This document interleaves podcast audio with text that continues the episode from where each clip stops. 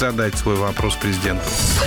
О судебных делах. Следствие предъявило 15 обвинений бизнес-тренеру Аязу Шабуддинову. Его подозревают в мошенничестве в отношении своих учеников, сообщает ТАСС со ссылкой на корреспондента из зала Таганского суда Москвы, где рассматривается вопрос о продлении ареста блогеру. На процессе выступил следователь, который рассказал, что в отношении Шабуддинова написано еще 25 заявлений, по которым сейчас ведутся проверки. Ранее предпринимателю предъявили обвинения по 8 эпизодам мошенничества убийства в особо крупном размере. Свою вину он не признает. Об Украине. США планируют выделить Украине до конца года два пакета военной помощи. После этого средства на поддержку Киева будут исчерпаны, заявил координатор стратегических коммуникаций в Совете нацбезопасности США Джон Кирби. Он также сообщил, что сегодня на встрече с Зеленским Джо Байден пообещает ему продолжить упорно работать, чтобы Конгресс выделил дополнительные средства. О здоровье. Больше половины россиян привились от гриппа. Это заявили в Роспотребнадзоре. Там отметили рост заболеваемости э, за неделю показатели выросли почти на 9% во всех возрастных группах. Обо всем. Правнук Агаты Кристи поддержал решение создателей новой экранизации романа «Убить легко» изменить происхождение и расу главного героя с британского на нигерийское. Он отметил, что писательница всегда была открыта к изменениям в обществе и считает, что такие изменения возможны при условии сохранения основной истории и его кристинского духа. Срочные новости читайте на самом популярном сайте рунета kp.ru. Радио «Комсомольская правда» на FM 107.2. Здесь звучит Калининград. Справочник пациента. Самая здоровая программа «Радио Комсомольская правда» Калининград. Добрый день, в эфире радио «Комсомольская правда» Калининград, программа «Справочник пациента». Меня зовут Надежда Ржевская. Сегодня у нас в гостях в студии врач-акушер-гинеколог, правильно говорю? Да. А, заведующий консультативно-диагностической поликлиникой регионального перинатального центра Александр Горбунов. Добрый день, уважаемые радиослушатели. Да. Да, тема у нас сегодня очень важная, актуальная. Как сохранить репродуктивное здоровье женщины.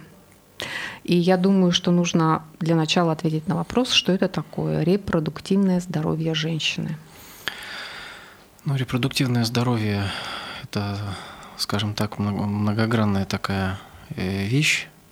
Буду выражаться максимально доступным языком. Правильно.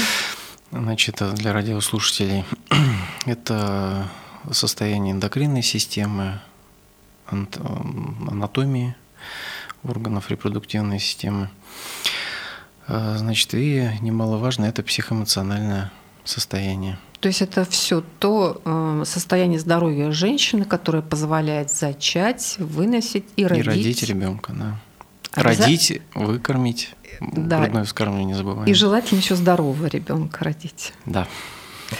А вот э, я не знаю, вот вы в своей работе участвуете или нет, э, вот в, в этих операциях, когда рождаются дети, вот вы на своем опыте вот можете сказать, например, что у нас все равно рождается детей здоровых много?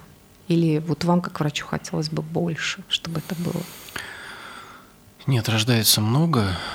Э, скажем так, немножко неправильный вопрос. То есть раньше почему их рождалось больше? Потому так. что диагностика в медицине была хуже. Угу. То а есть сейчас? сейчас, учитывая, что у нас диагностические возможности э, медицины расширились, в связи с этим патологии, которые раньше просто не выявляли или выявляли в более зрелом возрасте, мы стали выявлять больше. Угу. То есть это связано именно с этим. Угу. А что касается патологии, они вот чего чаще всего касаются? Ну, я не знаю. Или вы видите, что женщины, ну, если мы говорим о факторах да, риска, что угу. женщины там курят, злоупотребляют алкоголем, наркотиками, у них вот есть очень много заболеваний вот половой системы. Вот что, что вот можно выделить? Ну, в основном, э, скажем так, это э, ну, неправильный образ жизни. Угу при том подростковом периоде. При более тщательном сборе анамнеза это выявляется. А, ну, неправ... А что женщины рассказывают такого о себе? Как они так ну, вот в подростковом? Раннее начало половой жизни, э, Это со скольки лет? Ну, с 13. Мгм. Вот, э, то есть, э, значит, это незащищенные отношения, которые приводят к э, перенесенным скрытым инфекциям, которые передаются половым путем. И вызывают потом, скажем так, анатомические проблемы, Мгм. которые препятствуют зачатию, Мгм. Которые уже выявляются в достаточно зрелом возрасте. То есть, когда, э, там, я не знаю, к вам приходит беременная женщина, выясняется, что на самом деле у нее там букет каких-то проблем, сложностей, Было, и это да, может да. повлиять и на да, и зачатие беременности. произошло не сразу, допустим, а через ну, энное количество месяцев, а то и лет. Мгм. Хорошо, вот у нас сейчас есть с вами возможность обратиться э, к родителям там девочек-подростков, например, да? Мгм. Вот э, вы, как врач, что бы могли посоветовать? Когда, не знаю, родителям начинать говорить об этом? Эм, Как об этом говорить? И когда вообще девочка в каком возрасте должна посетить гинеколога первый раз? Ну, разговаривать нужно, скажем так, готовить, готовиться, когда у, женщ- у девочки наступает менархия, то есть Мгм. первые месячные. То есть нужно а, учить правильной гигиене. Подходить нужно также к тому, что ребенку нужно объяснять а, рацион питания и режим дня, что учитывая, что она вступает в новый период своей жизни, режим э, бодрствования, отдыха, он должен быть соответствующим. Учитывая сейчас э, ту загруженность, какая есть у подростков, учитывая репетиторские занятия, школа, секции, ну, скажем так, синдром отличника, отличницы. Перфекционизм Да, то родительский. люди, я, я еще сейчас посижу, сейчас вот Мгм. лягу спать не в 10, а в 12. Вот, э, То есть это все факторы риска, Конечно, называйте. Мгм. Конечно. Э, Плюс э, у нас есть такой сейчас, к сожалению, не очень хороший. С одной стороны, да, хороший, но с другой стороны, там много неправильной информации. Это интернет-ресурс, где дети берут не совсем то, что нужно, Мгм. и э, проецируют это на себя. Поэтому это, за этим тоже нужно следить, родительский контроль. Да, гаджетами. хорошо. Допустим, э, у подростков ну, не такой хороший контакт с родителями. Да? Считается, что девочка должна идти к маме со своими вопросами да, в семьях, а мальчики к папам. И вот, допустим, у мальчика нет должного контакта с папой, и, с ма- и к маме ему идти вот не очень комфортно. Ну и девочки тоже бывает, что не очень ладят с родителями. А узнать что-то про себя, проверить себя хочется, куда им обращаться? В каком возрасте им уже могут оказать консультативную помощь, и их может осмотреть там врач-гинеколог, андролог? Ну, смотрите, значит, в детской поликлинике у нас э, ведут приемы э, детские гинекологи. Вот в Это обычных до поликлиниках. 17 лет, э, да, 11 месяцев и 29 дней. А уже 18 женская консультация. То есть с 18 лет под- подростки могут обращаться в женскую консультацию. Да. А юноши? Э, Юноши, значит, э, у нас э, с юношами есть определенные особенности. На данный момент у нас организован прием для всех. Вот на нашей, в нашей поликлинике на Комсомольской. На Комсомольской. Да, то есть принимает уролог-андролог, он имеет специализированное образование по переподготовку и по взрослой андрологии, урологии, и по детству. Мгм. И по полису ОМС оказывается Да, помощь. абсолютно бесплатно. Мгм. А вот в чем состоит эта помощь? Ну, то есть, э, э, там, допустим, подросток записался, он пришел, девочку обязательно осмотрит гинеколог, поговорить с ней, да, ответить на какие-то вопросы, которые, которые есть у девушки, да.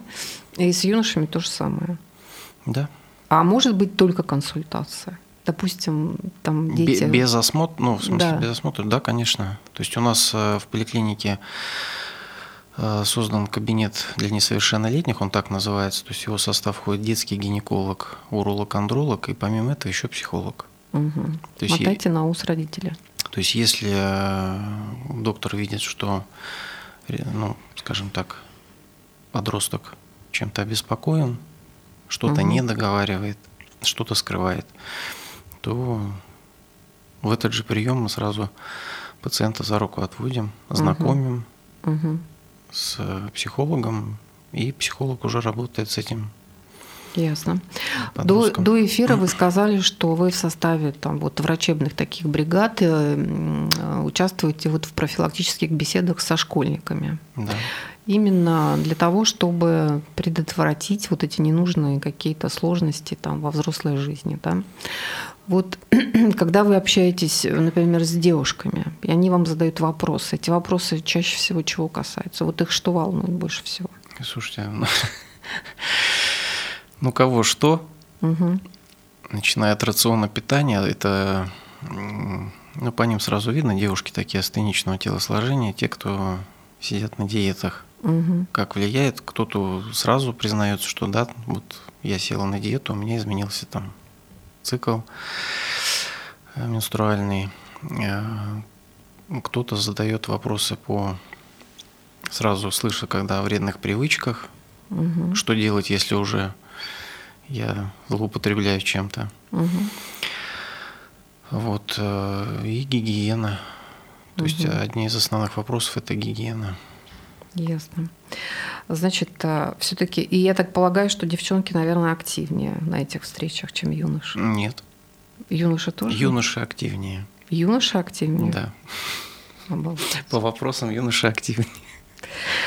Так, юноши тоже волнует тема питания. Э, Нет, вот их волнует э, безопасность при первой Отношений. интимной близости, да. Мгм. То есть это вот э, основной момент, который их касается. Ну и гигиена тоже. А школьники какие? Вот вы возраст какой? Девятый, одиннадцатый класс. Мгм. И эти встречи происходят, наверное, по согласованию как-то с администрациями школ, да? Да, конечно, то есть это, ну, это организационный момент, то есть мы должны э, снять классы занятий по расписанию, которое составлено. Мгм. Расписание составляется в начале четверти. Э, то есть это планируется, да, Мгм. вместе с педагогами. То есть не только учащиеся, но и педагоги тоже слушают. Не дай бог, что-нибудь не то спросят, и не дай бог, что-нибудь не то ответите.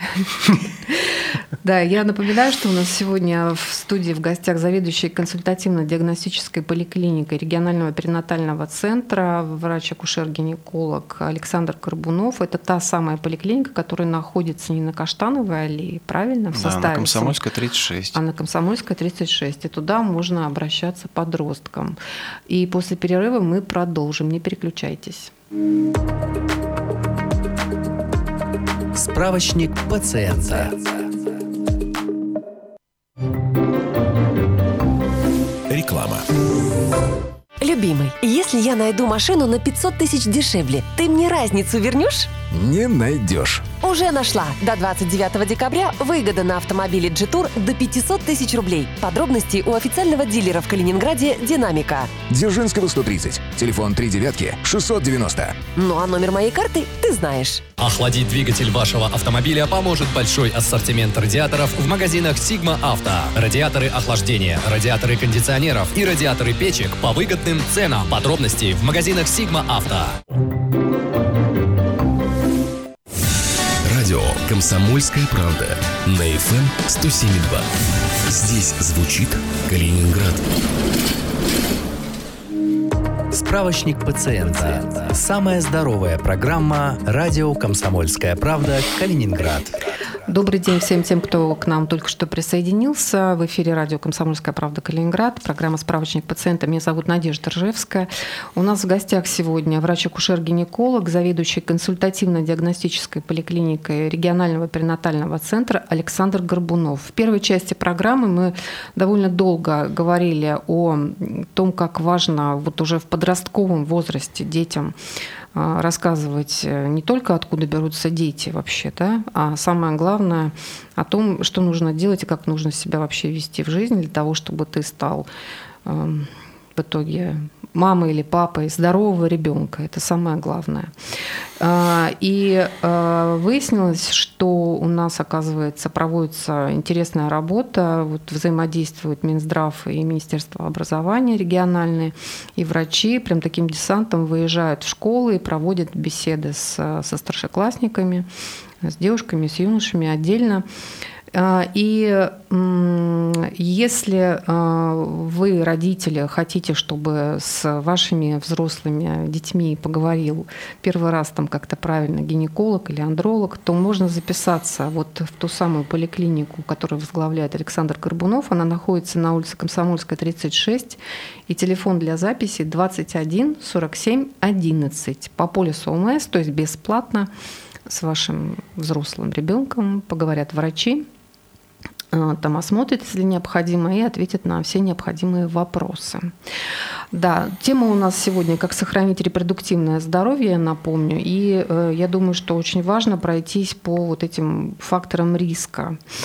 А, ну вот мы сказали о том, что уже в подростковом возрасте обязательно нужно детям а, объяснять о том, как э, правильно относиться к своему здоровью. Так, а дальше, допустим, вот уже там, я не знаю, девушка превращается в женщину, и она готовится стать мамой. Вот как нужно себя готовить к этой беременности? Что исключить? Какие факторы риска исключить? Ну, факторы риска остаются те же, то есть это, скажем так, э, вредные привычки, угу. алкоголь, курение, опять же, рациональный режим дня, угу. сна и бодрствования – минимизировать стрессовые ситуации. Ну и самое главное, перед тем, как планировать, ну, планировать уже, нужно пройти обследование э, на инфекции. И хронические заболевания. И хронические заболевания, вообще анализ крови сдать, да, посмотреть, нет, не, нет ли латентной анемии, которая угу. сейчас очень популярна везде. То есть анемия, которая э, клинически особо не проявляется, кроме слабости. Угу. Да, то есть... Э, и, что, и что, что за этим следует? Выявили эту а, анемию у женщин? Нужно разобраться, причина в чем. Это элементарная причина, то есть э, ну, девушка, женщина, скажем так, сидит на какой-то диете, не потребляет мясо в достаточном количестве, то есть или занимается вегетарианством. Угу. Вот, э, может быть у нее обострение хронического гастрита, ну, то есть хронические заболевания, которые приводят к этой анемизации и неусвоению ионов железа. Угу. То есть все это надо выяснить обязательно. Да, да. А, вот этот тезис, который сейчас у нас вот как-то очень активно пошел в обществе, что вообще-то женщинам надо рожать больше. Что такое один ребенок? Один ребенок это не один ребенок. Ну и два ребенка это тоже, знаете, Давайте до трех уже Три начнем. Более. Да. Вот скажите, пожалуйста, насколько женщине вообще э, вот этот ресурс здоровья женщины, вот рожать много детей? И я понимаю, конечно, что это, наверное, все-таки все очень индивидуально. Но я не знаю, как врачи, как вот вы можете убеждать пациентка, пациенток рожать там больше, например, и слушают ли вас пациентки? Ну, слушать-то, конечно, будем говорить так. Ну вот родила женщина здорового ребенка, вы же там как-то его оцениваете, да, по этой своей шкале, видите, что перед вами. Не, ну женщина, которую она родила, то есть э, это радость материнства, да. прежде всего. И говорите, так, да. через три года ждем вас за вторым. Ждем за вторым, да, то есть, ну, за третьим. Если вот, допустим, как э, обратная связь, если мы рожаем парой, да, то есть присутствует партнер, угу. Э, то есть муж, то потом, то есть после родов она говорит, нет, нет, я не приду, а через 6 месяцев, когда они приходят на УЗИ, она говорит, ну, в принципе, Пришли. я согласна через годик повторить. Понятно. То есть все-таки это имеет значение то, как протекает первая беременность, как Сам процесс роды. родов, да. И самое главное, немаловажно, это поддержка а, близкого человека, то есть это супруга, угу. ну и семьи в целом. Ну, в общем, должен создаться какой-то такой хороший союз. да, и в браке. Психоэмоциональный фон, да. И врач тоже, конечно, имеет значение, который там вел эту женщину во время беременности, и как и роды там проходили, и как потом этого младенца мы там кормили, поили, да. растили и так Гуляли. далее. Да, эм, еще одна тема, о которой, конечно, очень важно с вами поговорить, это аборты. Угу. Говорите ли вы об этом с подростками вообще? О вреде абортов? Вот как вы с ними говорите? Какие вы доводы им приводите? Пугаете? Нет, ну никто никого не пугает, то есть это неправильно кому говорить, что мы пугаем, то есть мы говорим просто правду, которая угу. есть, э, и в том числе статистическая правда, то есть это проблемы э, которые могут возникнуть у этих пациентов, когда они действительно захотят родить того желанного ребенка. Угу. Это проблемы с зачатием, это проблемы с вынашиванием беременности. Потому что если была сделана инвазивная манипуляция, будем так говорить, не медикаментозно, то очень высокие риски исмикоцерикальной недостаточности, которые могут привести к тем же преждевременным родам. Э, которые тоже могут иметь последствия для здоровья малыша. Угу. Поэтому все это, будем так говорить, э, меньше говорится про манипуляцию пугающую, а именно о последствиях, угу. которые а. оседают ну, достаточно хорошо в голове.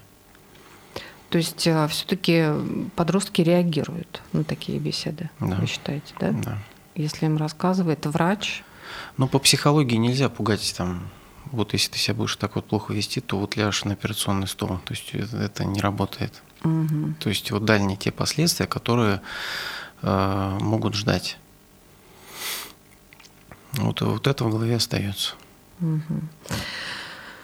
Скажите, а вообще вот, э, я не знаю, вы, если работаете с подростками, вы, наверное, сталкиваетесь э, с, может быть, вот этими нежелательными ранними беременностями? Как часто вот у нас в области такие случаи происходят? Ну, конечно, сталкиваемся. Мы рожаем, то есть по приказу маршрутизации у нас роды происходят в перинатальном центре Анкаштанова аллеи, то есть несовершеннолетние.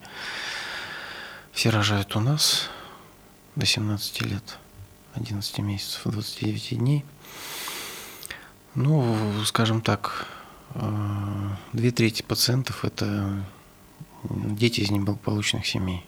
То есть дети были предоставлены сами себе, ими никто не занимался. Вот, ну. Угу. Ну, рожают. Да, конечно. И детей забирают. Да.